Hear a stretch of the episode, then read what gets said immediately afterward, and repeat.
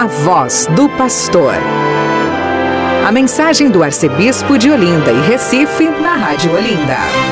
Sou bom pastor, ovelhas guardarei, não tenho outro ofício nem terei. Quanta vida eu tiver, eu lhes darei. Bom dia, meu irmão, minha irmã.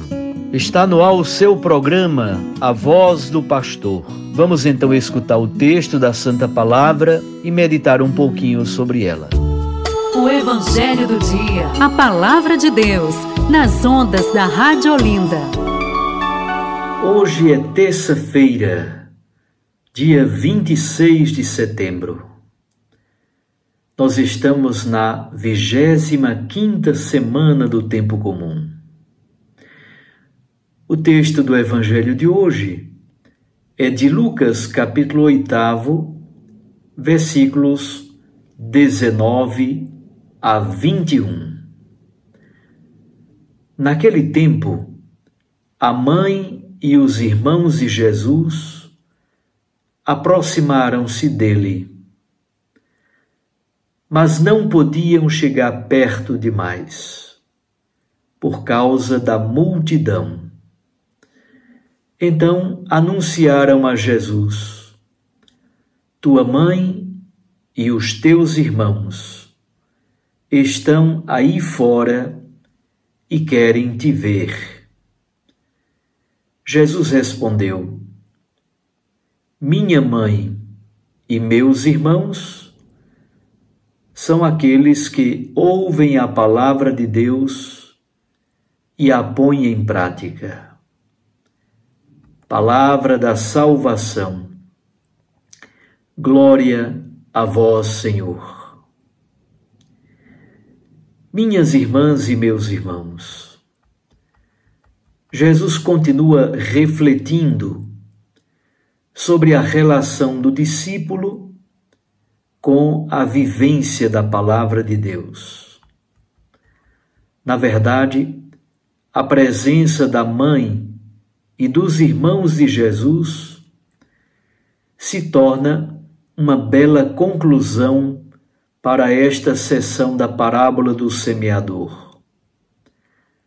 A escuta e a vivência da palavra se tornam o critério de pertença à nova família de Jesus.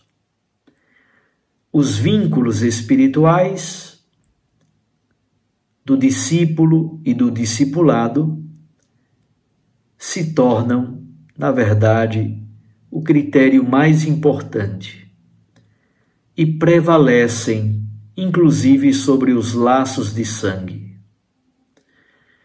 começa a surgir então uma nova comunidade cristã, marcada pela maternidade e pela fraternidade. Maria e os irmãos de Jesus vêm ao seu encontro, mas não podem aproximar-se. Os evangelhos nunca falam sobre os filhos de Maria. Falam sobre os irmãos de Jesus, mas não os chamam de filhos de Maria. É por isso que no universo católico, sobre a interpretação dos irmãos de Jesus, prevalecem duas versões, prevalecem duas interpretações. Primeiro, a de São Jerônimo, que diz que os irmãos de Jesus, na verdade, são primos de Jesus. A segunda interpretação é a de Epifânio.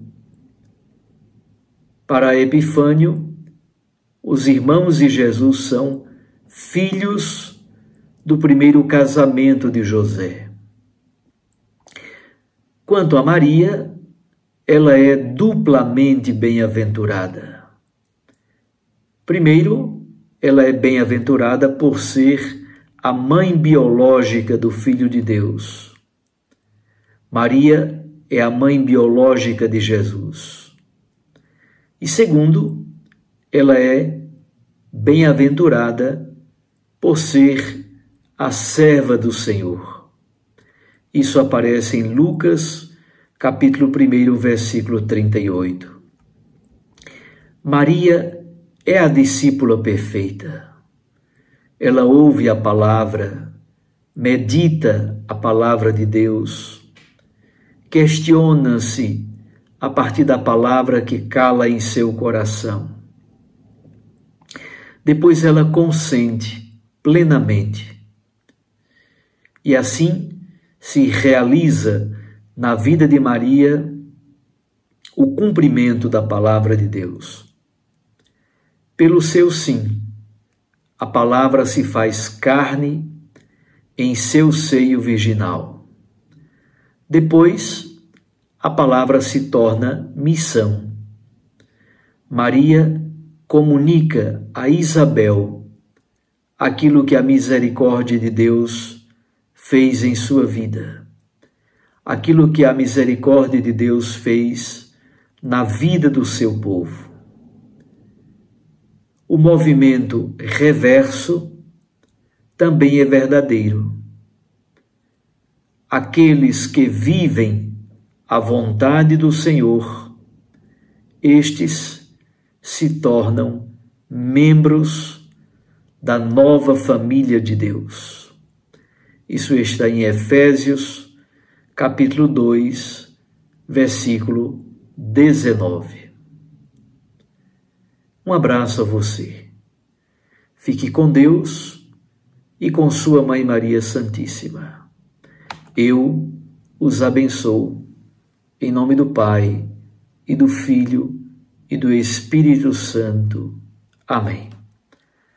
Tornemo-nos também nós, família de Deus, familiares de nosso Senhor Jesus Cristo.